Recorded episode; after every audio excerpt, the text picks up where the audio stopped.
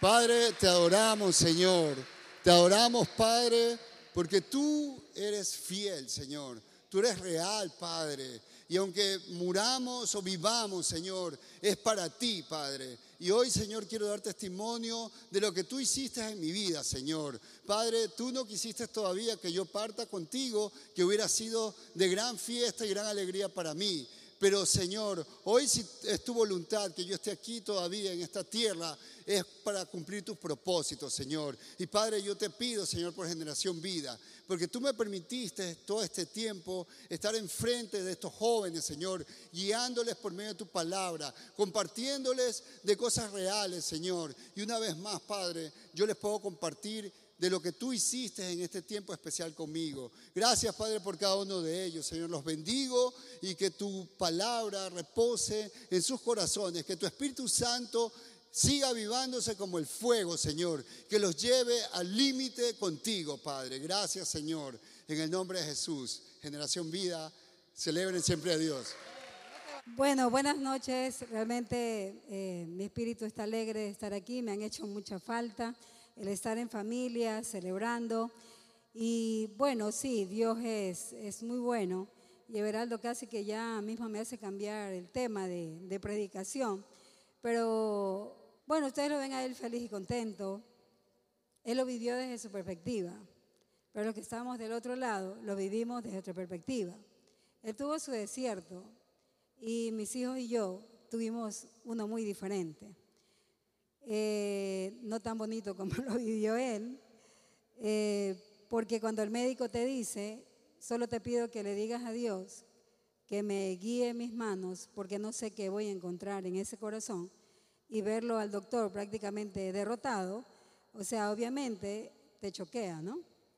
Y como Ever dice, fue el momento en el que Dios nos lleva para ver, no para saber el de qué estamos hechos, porque Él sabe de lo que estamos hechos, pero nos lleva y nos confronta con la palabra. Nos lleva a que nuestra fe sea refinada. Y nuestra fe es refinada por medio del fuego, por medio de las pruebas. Entonces son momentos complicados, muy difíciles. Sí, Ever supo que la cosa era seria porque yo me acerqué, como el doctor me dijo aquello, entonces yo fui y me tocó pedirle perdón, pues muere. Entonces yo le dije, perdóname por todo. O sea, yo quería estar en paz, ¿no? Con él. Pero cuando él entra a terapia intensiva, em, comenzó mi desierto. O sea, comenzó mi momento. Eh, no solo para mí, sino también para nuestros hijos.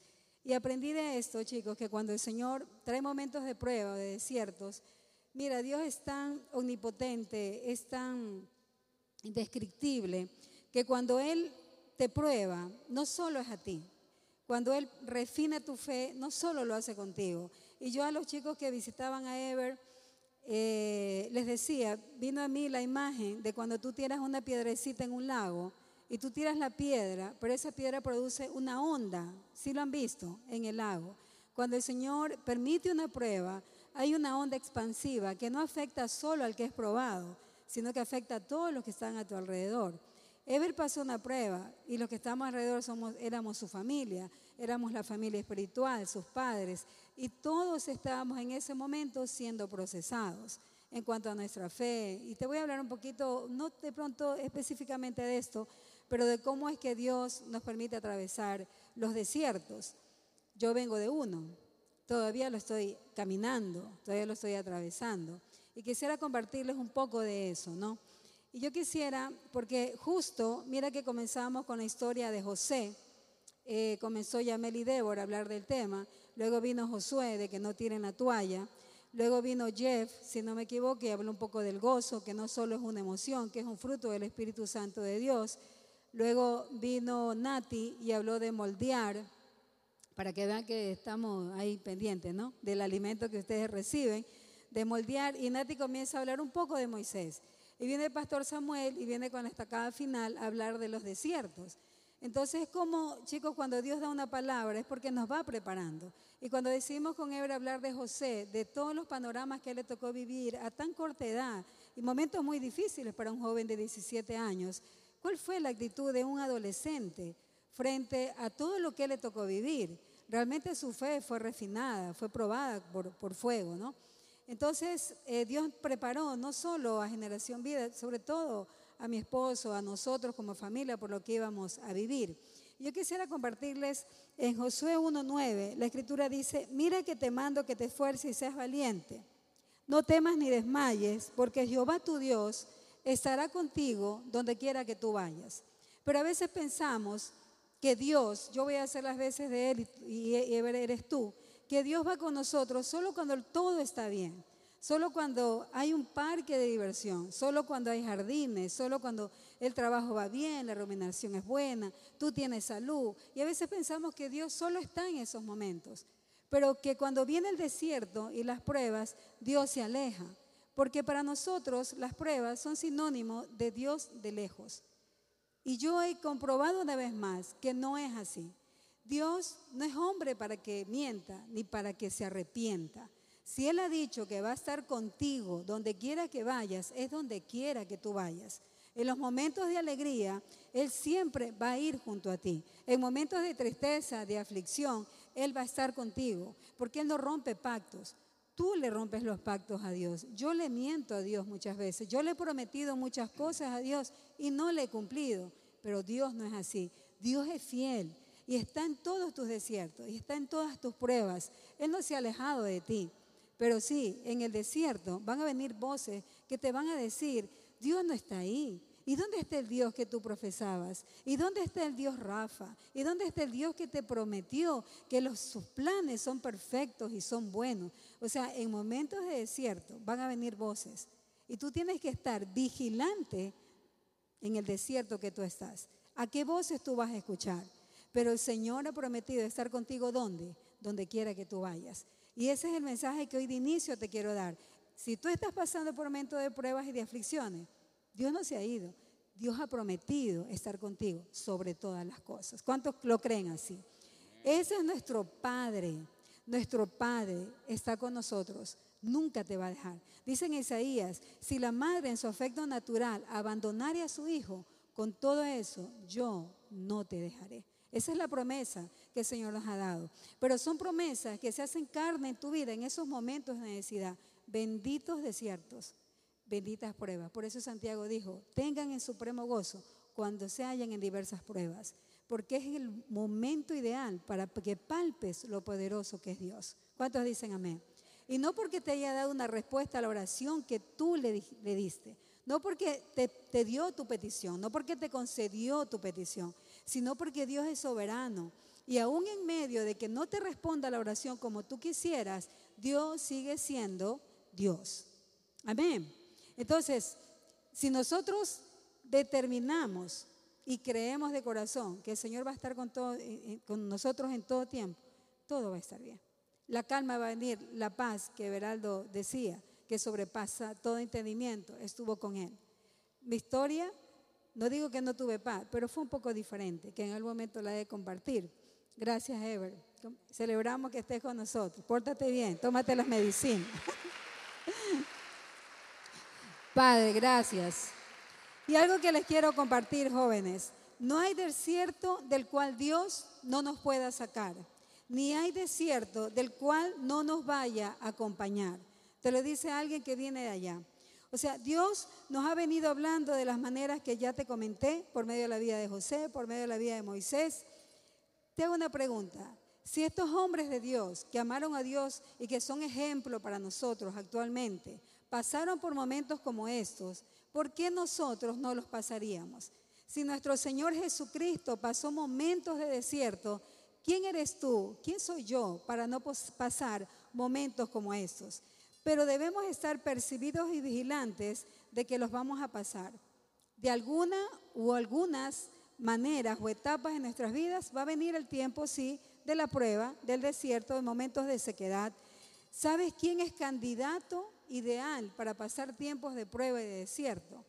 Aquellos hombres y mujeres que tienen propósitos de parte de Dios. ¿Cuántos de ustedes tienen propósitos de parte de Dios?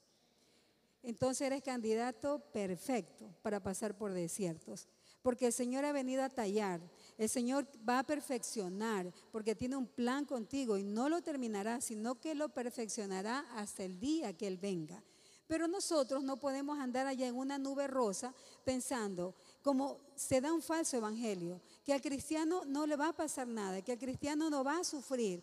No, hermanos, eso no prometió nuestro Señor Jesús. Si vamos a pasar por momentos de aflicción, pero eso no debe atemorizarnos, porque sin Dios, aquel que está sin Dios tiene también momentos de aflicción, pero eso está completamente solo. No tiene quien lo levante, no tiene quien lo sustente, pero los hijos de Dios tenemos quien nos va a dar la victoria, nos va a permitir vencer en esos momentos. Por eso es que te afirmo, si el Señor ha dicho que estará con nosotros todos los días, es todos los días, es en todo momento. Él no miente. Si Él lo prometió, así lo hará.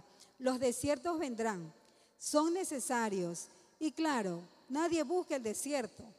¿A quién le gusta sufrir en esta sala? Si yo les preguntara, ¿a quién les gusta sufrir? No, yo te diría, wow, de pronto estoy frente a un masoquista. No, al ser humano no le gusta sufrir. Bueno, que a veces ustedes sí como que sí les gusta sufrir y se enredan con personas que no les conviene, pero a nadie le gusta sufrir. El ser humano es proclive siempre en buscar la felicidad, en buscar que, que vengan momentos solo de alegría. El ser humano es así, pero como sabios debes, jóvenes, estar percibidos que van a venir esos momentos. Ahora, hay desiertos, jóvenes, que nosotros los buscamos por nuestras propias decisiones. Es que haces todo lo contrario a lo que la Biblia te dice. Ya son desiertos que tú buscas. Te encanta sufrir. Te gusta meterte en esos lugares donde Dios te dijo no vayas. Por curioso. Allá, quieres andar en lugares donde el Señor te dijo no te metas. Yo sé lo que te estoy diciendo. Ahí con la farisea, ahí con el fariseo, pero el Señor te dijo no, pero como te encanta sufrir, ahí metiste la cabeza, por donde Dios te dijo que no. Te dijo vivamos por medio de otras personas, por medio de su palabra, pero usted ahí, ahí, usted quiso sufrir. Hay ese tipo de desierto. ¿Cuántos se han metido en desiertos así? Ya, ese desierto te lo buscaste tú. Pero aún así, si tú clamaras a Dios en medio de ese desierto, la mano de Dios llega a auxiliarte. Porque Él ha prometido estar contigo todos los días de tu vida. Hay desiertos que Dios permite y que Él promueve como lo hizo con Job, como lo hizo con José, con Daniel. Hay momentos que el mismo Dios los promueve. ¿Por qué? Porque Él quiere ir más allá, porque tiene propósitos contigo, porque los planes de Él no son humanos. Cuando la Biblia dice, yo sé los planes que tengo acerca de vosotros, son planes de bien y no de mal, para que ustedes tengan el fin que esperan, Él se está refiriendo no a tus planes egoístas, Él se está refiriendo a los planes que Él tiene planes soberanos que Él tiene para contigo. Porque en situaciones feas, que nos pueden parecer feas, tu humanidad no te deja ver que son situaciones que Dios está fraguando para llevar al nivel que quiere que tú vayas. Pero mientras estamos en la, situación complicada, no lo vemos. Cuando a mí me tocó pasar en este poco tiempo lo que Ever eh, estuvo en su proceso, entonces cambió así. Hay desiertos que llegan insospechadamente. Todo está bien, todo está color rosa y de pronto todo se torna oscuro.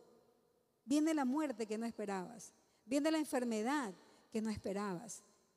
Los desiertos a veces son, te cogen de súbito, te choquean, no lo esperas. Hay desiertos que vienen de a poco, pero hay desiertos que te dejan sin piso, que te mueven el piso. Hay desiertos que nuestro enemigo, nuestro enemigo busca meternos, pero que aún así solo Dios es capaz de permitirlos, porque Dios es capaz de usar al mismo diablo, si a Él le da la gana, porque es un Dios soberano, nadie está sobre Él y no hay nada que se mueva debajo del cielo ni sobre el cielo sin que Dios no lo haya permitido. Ustedes saben eso. Ni una hoja de un árbol se cae si Dios no le da permiso. Y es entonces donde creo lo que la palabra de Dios dice, que todo ayuda bien a los que amamos a Dios. Como Eber decía, la muerte llega de súbito. El Señor tiene contados tus días. Hay algo que yo aprendí en esta situación. Eber era un hombre deportista, un hombre que se cuidaba. Nunca sospechamos un infarto en la vida de Eber, en su corazón. Nunca lo sospechamos. Pero hay algo que Dios me enseñó a mí. Yo tengo la vida de ustedes en mis manos. Y por favor, esto no quiere decir que no te cuides. Esto no quiere decir que no hagas deporte, porque muchos podrían tener como excusa, uy, si al pastor Ever que se cuidaba le pasó, ¿qué hará de los mortales? ¿Qué va a pasar con nosotros? La mayoría de sus amigos es lo primero que le decían. Puchica, Ever, llegó un amigo bien gordito, ya tú sabes, de cintura 300, ¿no? Con bastante grasa en su abdomen y lo mira, se pone en la pared y la grasita acá, la repisa y le dice, viste, Veraldo, esta grasa que yo tengo aquí, a ti se te fue al corazón. Esta es la que me protege a mí, le dice. Claro, él busca una excusa para decir, mira, de nada sirve que él se cuide. Hasta inconscientemente podría decir, wow, qué chévere, si a él le pasa, imagínate el que se cuida, yo seguiré viviendo igual. Pero lo que te digo es, en vano vela la guardia, si no es Dios quien cuida la ciudad. El Señor tiene tus días contados. Él sabe cuándo, no el diablo. El Señor sabe cuándo y cuánto tiempo estarás aquí en la tierra. Cuando nosotros pasamos por desiertos, nosotros tenemos que estar percibidos de dónde viene ese momento de prueba. Humanamente, hablando de un desierto, creo que tenemos una imagen, no sé qué tan bien se vea, pero hablamos de un, de un lugar inhóspito, de un lugar seco, un lugar donde el sol azota, te golpea, te agota. Hablamos de un lugar donde falta alimento, falta agua, donde te puedes deshidratar y la deshidratación trae la muerte, donde hay víboras que pueden matarte, donde si hubiera una lluvia de arena puedes quedar sepultado sobre ello. Cuando nosotros hablamos de desierto, no hablamos de otras cosas, sino de los momentos de prueba que todos nosotros vamos a pasar, todos. Nadie está exento de pasar momentos como esos. Y en los momentos de prueba es donde solo tú puedes reconocer que solo Dios puede ayudar. No un médico, no las palabras de un amigo, no las palabras de un líder. Pueden consolar, pero no levantan por completo. Son momentos donde Dios te lleva a un rincón, a solas con Él. Como David dijo alguna vez, no hay quien ayude, no hay quien dé la mano. La palabra de Dios dice que cuando viene el bien, disfruta el bien, pero cuando viene el mal, considera que solo hay un Dios que puede sacarte de esa situación. Nos dice la palabra de Dios. Y Dios permite todo esto. Entonces, nosotros sabemos que los momentos de prueba es porque Dios quiere llevarnos a un momento especial. Pero por supuesto, en ese momento no lo vemos. Pero tú tienes que estar vigilante de cuándo vienen momentos así y hacia dónde el Señor te quiere llevar. Momentos de desierto, falta de alimento. No hay nada, ni consuelo, ni consejo que te consuele. Falta de agua, nada te sacia. Tratas de buscar en la oración, tratas de buscar, sí, en la palabra. La palabra te sacia. La palabra te da consuelo. La oración te da descanso. En momentos del desierto, las víboras son las voces que llegan para inyectarte temor, desesperanza, miedo, momentos donde quieres esconderte en una cueva como lo hizo alguna vez el profeta Elías. Pero yo te hago una pregunta. ¿Por qué tú crees que nosotros tenemos que atravesar estos desiertos? Te estoy diciendo ahora, vamos a pasar por pruebas. Nadie puede zafarse de ellas. ¿Por qué es necesario pasarlas? ¿Será porque Dios es un Dios cruel? ¿Será porque Dios es malo? ¿Será porque le encanta verte sufrir? ¿Acaso será porque te tiras cacaristas a ver cómo te resbalas y se ríe de ti? ¿Por qué el Señor sí ve propicio tener que sus hijos tengan momentos de prueba? Una de las respuestas puede ser porque somos una naturaleza caída. Otra respuesta puede ser porque Él nos quiere perfeccionar y nos quiere llevar a que conozcamos su magnificencia. ¿Cuántos de ustedes quieren conocer verdaderamente a Dios? ¿Cuántos de ustedes? ¿Sabes que en los momentos de alegría no se logra conocer perfectamente a Dios? ¿Sabes que en los momentos de abundancia no se logra conocer perfectamente a Dios? Se lo conoce mucho más en la prueba, en el dolor, donde sabes que no hay dinero que pueda suplir tu necesidad. Cuando sabes que no hay palabra humana que pueda saciar. Esos momentos te llevan a reconocer que solo Dios puede salvar. Son los momentos donde puedes escuchar claramente la voz de Dios.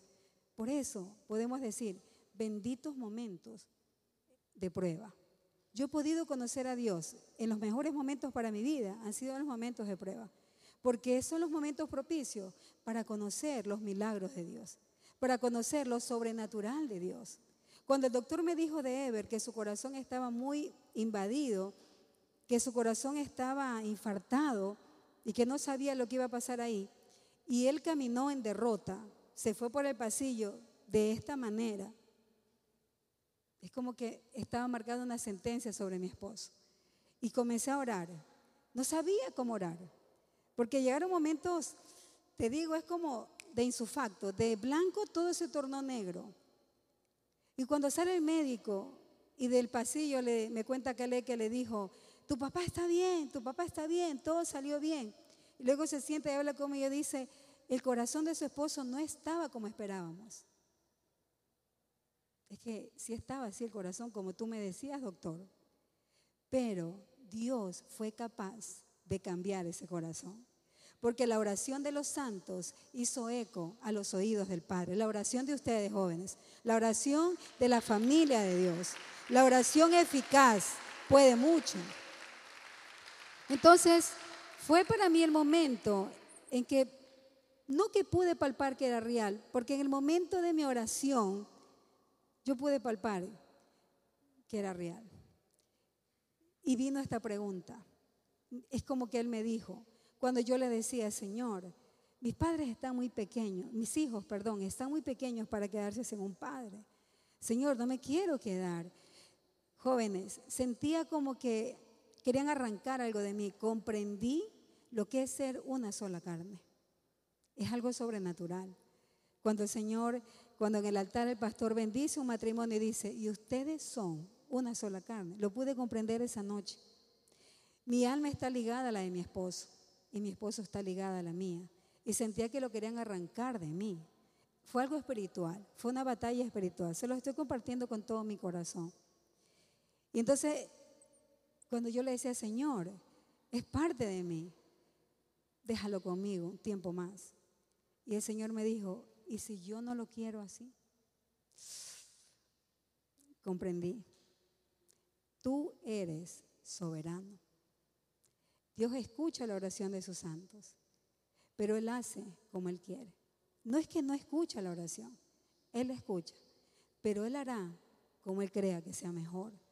Te llega un momento de quebrantamiento y un momento de humillarte y decirle, Señor, como Jesús le dijo, si es posible, pase de mí esta copa, pero si no, hágase su voluntad. ¿Sabes cuándo eres capaz de decir algo así? Cuando la palabra de Dios es carne en tu vida, cuando la palabra de Dios está en tu corazón, cuando conoces quién es tu Padre, tú puedes decir humildemente, hágase su voluntad. Por eso, jóvenes, Pastor Samuel decía la semana pasada también, creo, el desierto no se pasa desprovisto, ¿Sabes cómo se vence en el desierto? Con la palabra de Dios.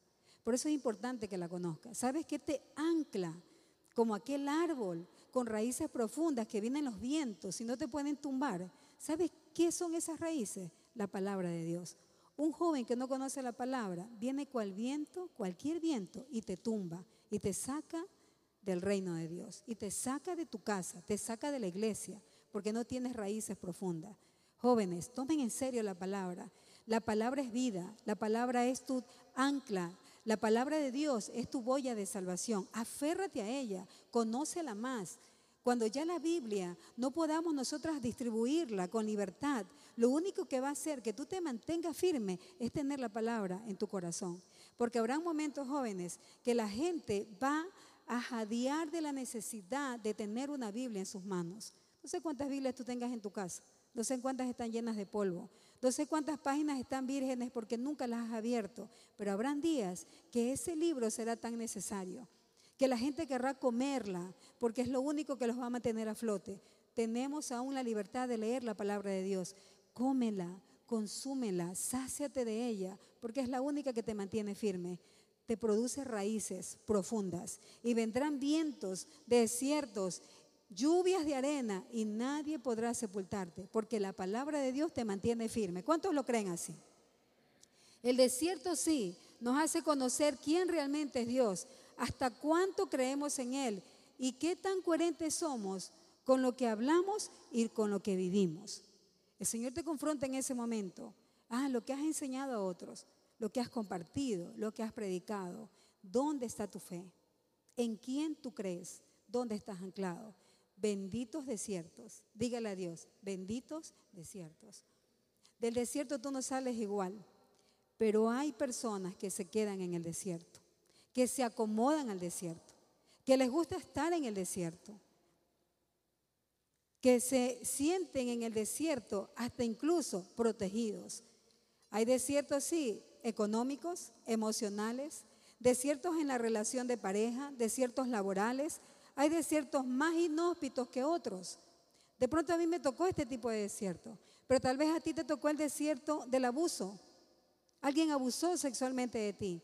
Tal vez a ti te tocó el desierto de la muerte de tu madre, de la muerte de tu padre. Hay desiertos más inhóspitos que, que otros.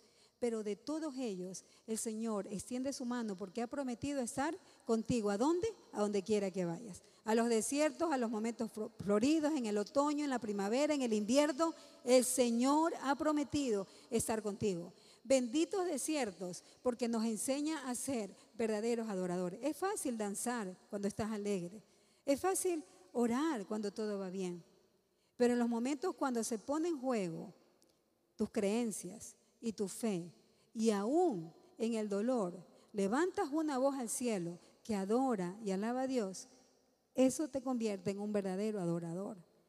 Los adoradores son aquellos que aún sin tener el deseo de hacerlo, adoran al Padre. Que aún en el sufrimiento adoran al Padre. ¿Dónde están esos verdaderos adoradores? Es fácil en la alegría, pero en los desiertos se vuelve un poco más crucial hacerlo. Tienes que saber que en muchos casos esa sequedad económica, ese conflicto de pareja, esa enfermedad, esa pérdida es parte del propósito de Dios. Si realmente vino de Dios. No te estoy hablando del desierto que tú buscaste por desobediencia. Te hablo de desiertos que vienen que tú no esperabas. Un infarto nadie lo espera. La muerte súbita de un ser amado nadie la espera. Son pruebas que llegan a tu vida. Pero hay algo seguro. En el desierto Dios está contigo. Te guste o no el desierto, Dios camina contigo. Esa es tu seguridad. Esa debe ser nuestra seguridad. Santiago 1.2 dice, tengan por sumo gozo, hermanos míos, el que os se hallen en diversas pruebas. Bienaventurado el hombre, bienaventurada la mujer que persevera bajo la prueba. ¿Qué hace? Que persevera bajo la prueba. Porque una vez que ha sido aprobado, recibirá qué? La corona de vida que el Señor le ha prometido a todos aquellos que lo aman. Y sí, podemos decir, bienaventurados aquellos que soportan la prueba, benditos desiertos. Son aquellos lugares que nos dan la oportunidad de conocer a nuestro Dios. ¿Cuántos de ustedes quieren pasar por desiertos? No, nadie, yo no quiero. Yo no quisiera volver a pasar el momento que pasé. Pero si el Señor determinara que tengo que volverlo a pasar, yo sé que el Señor va a estar conmigo una vez más. Los desiertos nos llevan a poder glorificar a Dios, a poder testificar. Y nuestra fe quedará más firme, más fuerte, más inamovible. Dice Job en el libro, en Job capítulo 2, verso 9, 10. Job, todos conocen la historia de Job. ¿Cuántos conocen la historia de Job? Job, un hombre que fue probado terriblemente. Imagínate, le vienen a decir primero que se murió un hijo, a los pocos minutos le dicen que se murió el otro hijo, y etcétera. La mujer de Job era una mujer que no estaba anclada en Dios. Y la mujer estaba harta de que le ocurran tantas desgracias en tan corto tiempo. Y le molestaba ver a Job que seguía adorando a Dios, que seguía creyendo en Dios. Y la mujer de Job le dice, ¿aún retienes tu integridad? Le dice a Job, maldice a Dios y muérete. Y él le dijo, ¿cómo suele hablar cualquiera de las mujeres fatuas tú has hablado? ¿Qué? ¿Recibiremos de Dios el bien y el mal no lo recibiremos? En el tiempo del bien, disfruta el bien, dice Eclesiastés. Y en el tiempo del mal, considera que Dios permite lo uno y lo otro para que sepas que fuera de Él no hay nada. ¿Cuántos les gusta recibir el bien de Dios? ¿Cuántos? ¿Cuántos? ¿Cuántos les gusta ser prosperados? ¿Cuántos? ¿Cuántos les gusta que el Señor les dé un buen empleo? ¿A cuántos les gusta que ese empleo les dé un buen sueldo? ¿A cuántos les gusta que el Señor los premie con un buen carro? ¿A cuántos les gusta que su nexo se llene de discípulos? ¿Cuánto? Ah, se llenó. ¿A cuánto les gusta que el Señor permita la enfermedad? ¿A cuánto les gusta que en el nexo le llegue ni uno?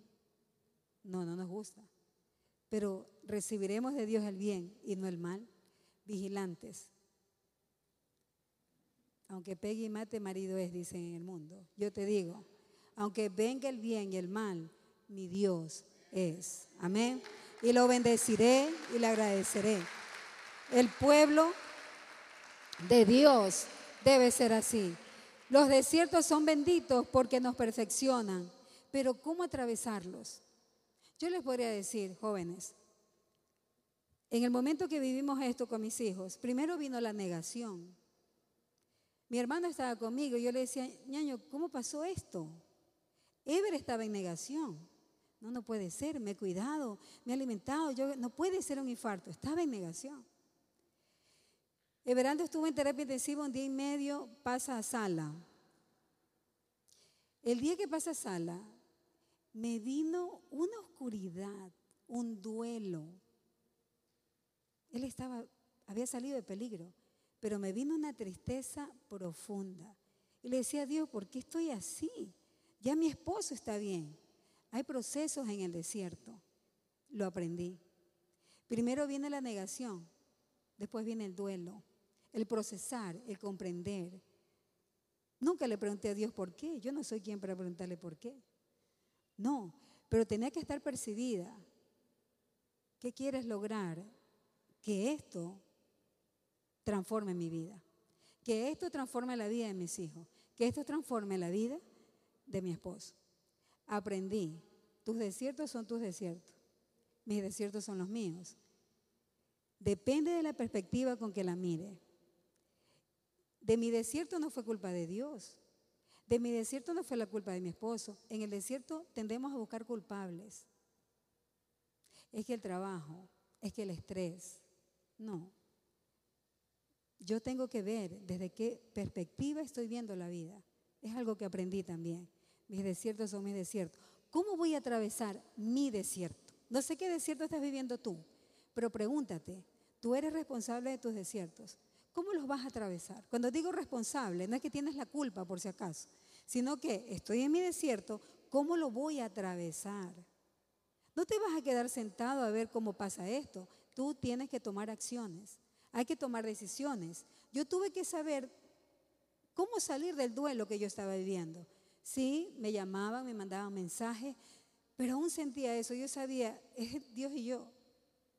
Tengo que tomar decisiones sobre esto porque quieres que meterte en la cueva, porque no quieres escuchar el ruido quieres, de, de alrededor, quieres que se calle, se silencie, pero tienes que tomar decisiones. Si no te quedas en el desierto, ¿cómo atravesamos los desiertos? En Juan 1.9, la escritura dice, mira que te mando que te esfuerces y seas valiente. No temas ni desmayes, porque Jehová tu Dios estará contigo donde quiera que, que vayas. ¿Sabes cómo atravesar los desiertos? ¿Sabes de qué depende que salgas pronto de ellos o que te quedes mucho tiempo en ellos? ¿De qué creen que depende? De la actitud que tengas delante de Dios, tu actitud. ¿Qué actitud tomó el pueblo de Israel cuando estuvo en el desierto? ¿La queja? ¿El enojo? ¿Cuántos de ustedes no se han enojado con Dios porque las cosas no han salido como tú esperabas. ¿Cuántos de ustedes no dejaron todo tirado porque no salieron las cosas como ustedes esperaban? Te molestaste con Dios. Entonces, ¿y dónde está Dios en esto? Es que Dios también está en el desierto. Te hago una pregunta. ¿Acaso Dios abandonó al pueblo de Israel en el desierto? ¿Acaso no fue Dios que les dio una columna de fuego que alumbraba en la noche para que ellos sepan dónde estaban? ¿No fue aquel mismo Dios que les dio una nube para que los guíe en la mañana? ¿No fue el Dios que les daba maná? ¿No fue el Dios que sus ropas y sus calzados permitió que no se gastaran? Dios está en el desierto. No te dejes engañar, jóvenes. Dios está en el desierto. No es que se ha ido. No comiences a pensar en qué pequé, en qué fallé. No. Bueno, si metiste al desierto tú mismo, sí, pues ya arrepiéntete y pídele perdón. Pero cuando viene un desierto que tú no buscaste, que tú, entonces tú tienes que pensar, Dios está conmigo y algo va a ser transformado en mí. Pero depende de tu actitud.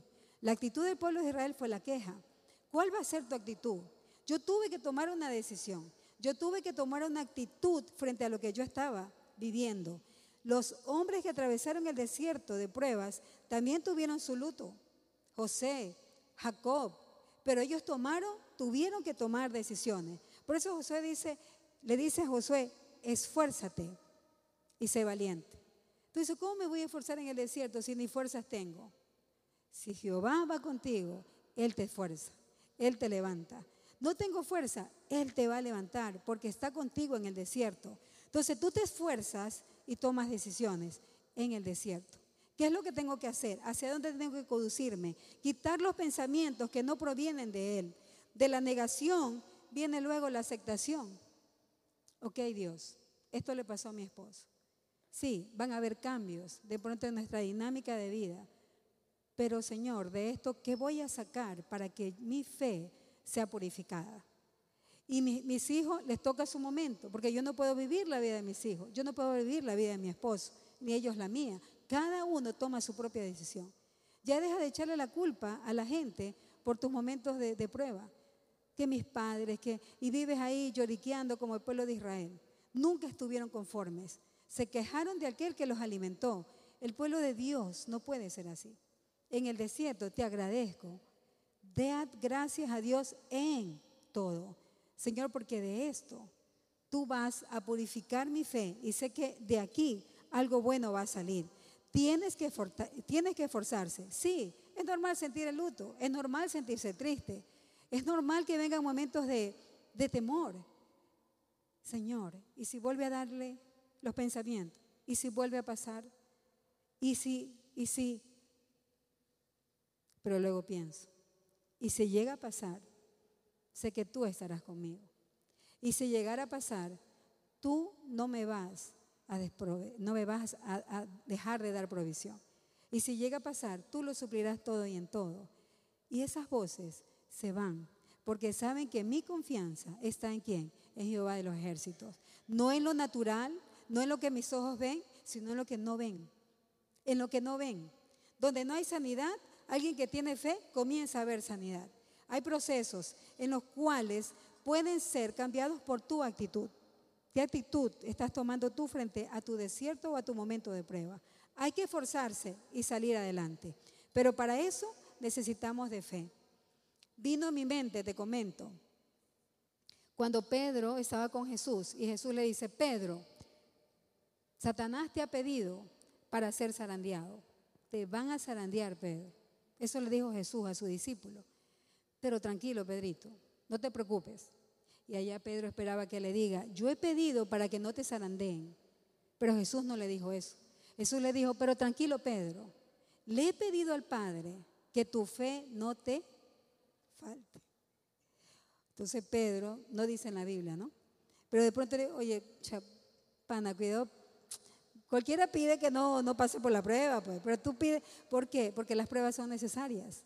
Porque la prueba refina qué? Nuestra fe. ¿Y tú crees que nuestro intercesor, el mediador entre Dios y los hombres, no estaba intercediendo por mí en el momento que yo estaba pasando con mis hijos esta situación?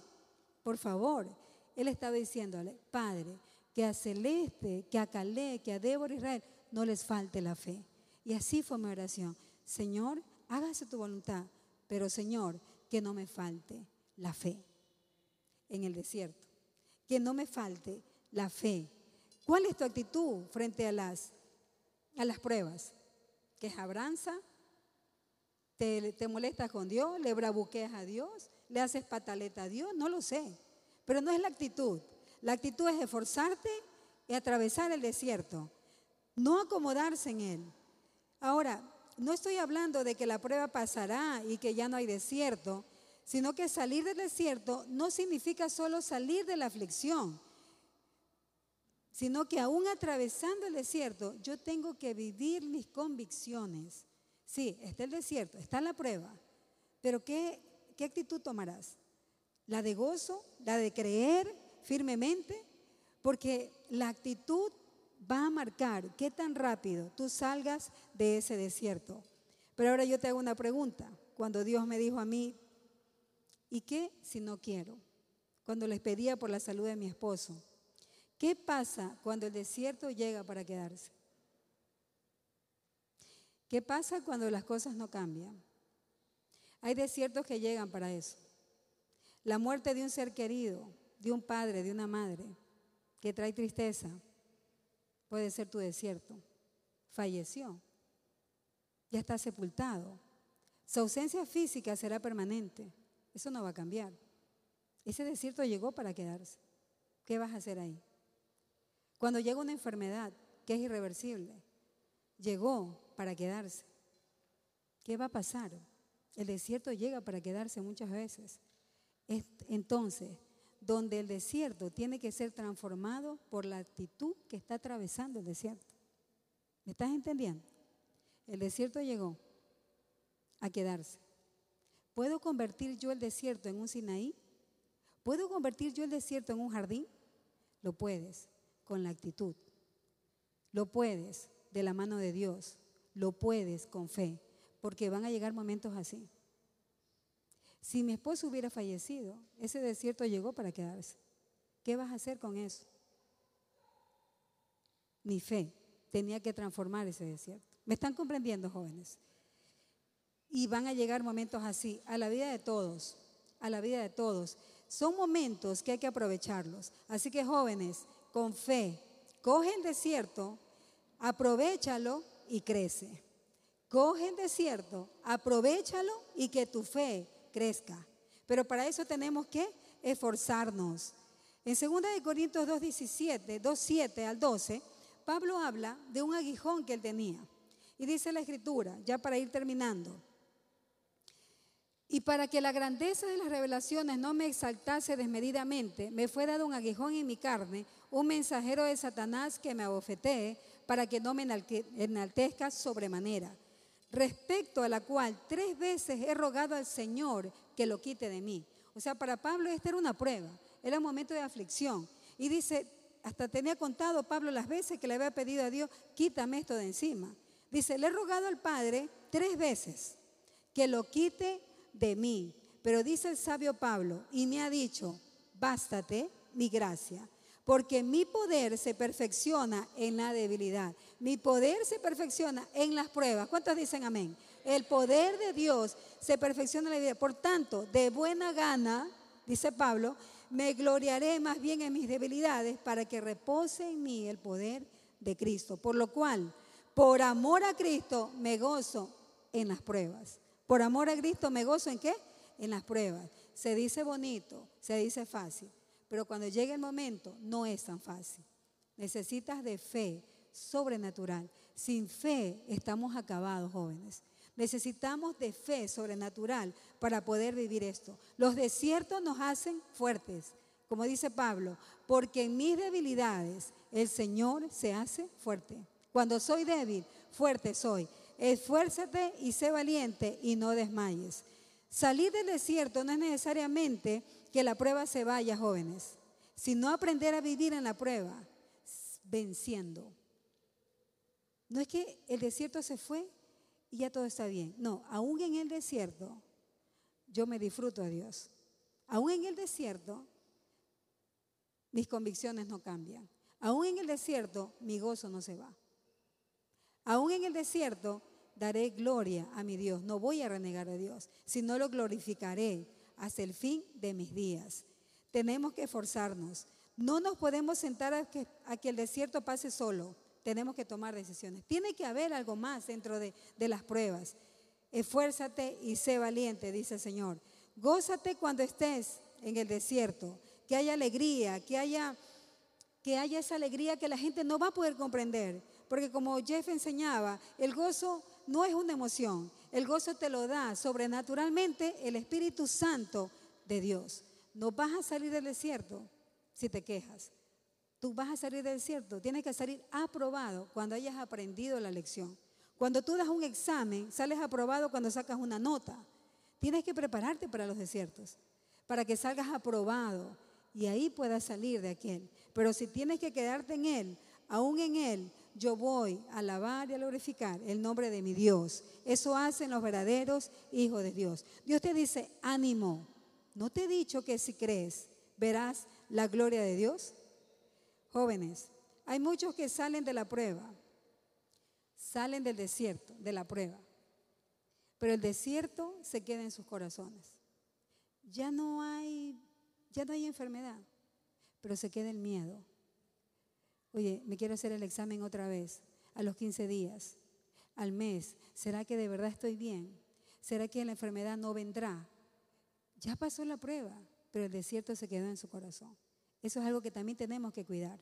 Que el temor no nos guíe, que el temor no nos haga ceder, que no nos haga retroceder, sino que salir de él tiene que causar en nosotros una purificación.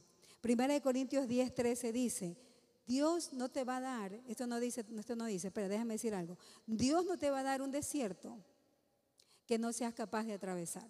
Escúchame bien, Dios no te va a dar un desierto que no seas capaz de atravesar. Eso lo dice la palabra. Dice en 1 Corintios 10, 13, tan fiel es Dios que no te dejará ser tentado o no te dejará ser probado más allá de lo que puedas resistir, sino que dará también la salida para que tú puedas soportar. Dios sabe qué desiertos darte. Los que vengan a tu vida, el Señor sabe que tú puedes con Él. Él camina en el desierto contigo. ¿Serás capaz de transformar ese desierto si Dios ha determinado que el desierto llegue, el Señor es capaz. ¿Tú eres capaz de transformarlo? De la mano de Dios. Pónganse en pie, jóvenes, en esta noche. Pongámonos en pie. Pónganse en pie, pero así, o sea, sabiendo que el Señor está con ustedes. Jóvenes, Dios es real. Dios es más real que tú y yo. Él es eterno. Dios tiene tu vida aquí, en la palma de su mano. Dios en un tronar de dedos puede hacer que las cosas cambien, para mal y para bien. Tu situación puede cambiar, pero cambia la actitud frente a la situación que estás viviendo. Tal vez las cosas en tu hogar están mal, la economía está mal, es el desierto que está tocando vivir, pero ese huevo frito que te toca comer, cómelo con gozo con alegría, no refunfuñando, no diciendo, Dios, tú has dicho que no hay justo desamparado ni su descendencia, ¿y por qué yo tengo que comerme un huevo frito? No, esa no es la actitud. La actitud es, gracias, qué rico este huevo frito. Mami, gracias por este plato delicioso. Esa es la actitud.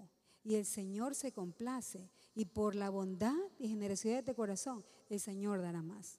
Amén. En la enfermedad, el Señor es capaz de transformar, pero tu actitud. Pero si reniegas, si siempre estás quejándote, si siempre estás recriminándole a Dios tus promesas y tu actitud no cambia, seguirás en el desierto, como, como fue con el pueblo de Israel. Padre, cierren sus ojos y ustedes saben, jóvenes, lo que está ocurriendo en casa, lo que está pidiendo la universidad. Tal vez tu desierto son tus calificaciones universitarias. Tal vez te has sentido muchas veces que estudiando, wow, eso no entra en tu mente, te has sentido bruto, tu estima por el piso, no sé por lo que tú estés pasando.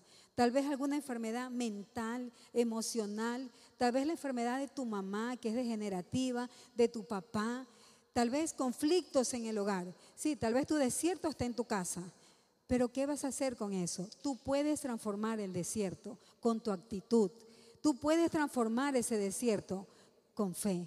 Padre, solo te agradecemos. Abre tu boca y comienza a agradecerle a Dios. Señor, te doy gracias. Señor, gracias por lo que me estás permitiendo vivir. Señor, abre mis ojos espirituales y que yo pueda mirar con tus propios ojos. Señor, este lugar o el momento que yo estoy viviendo, en este momento yo levanto solamente mis manos y te glorifico, Señor.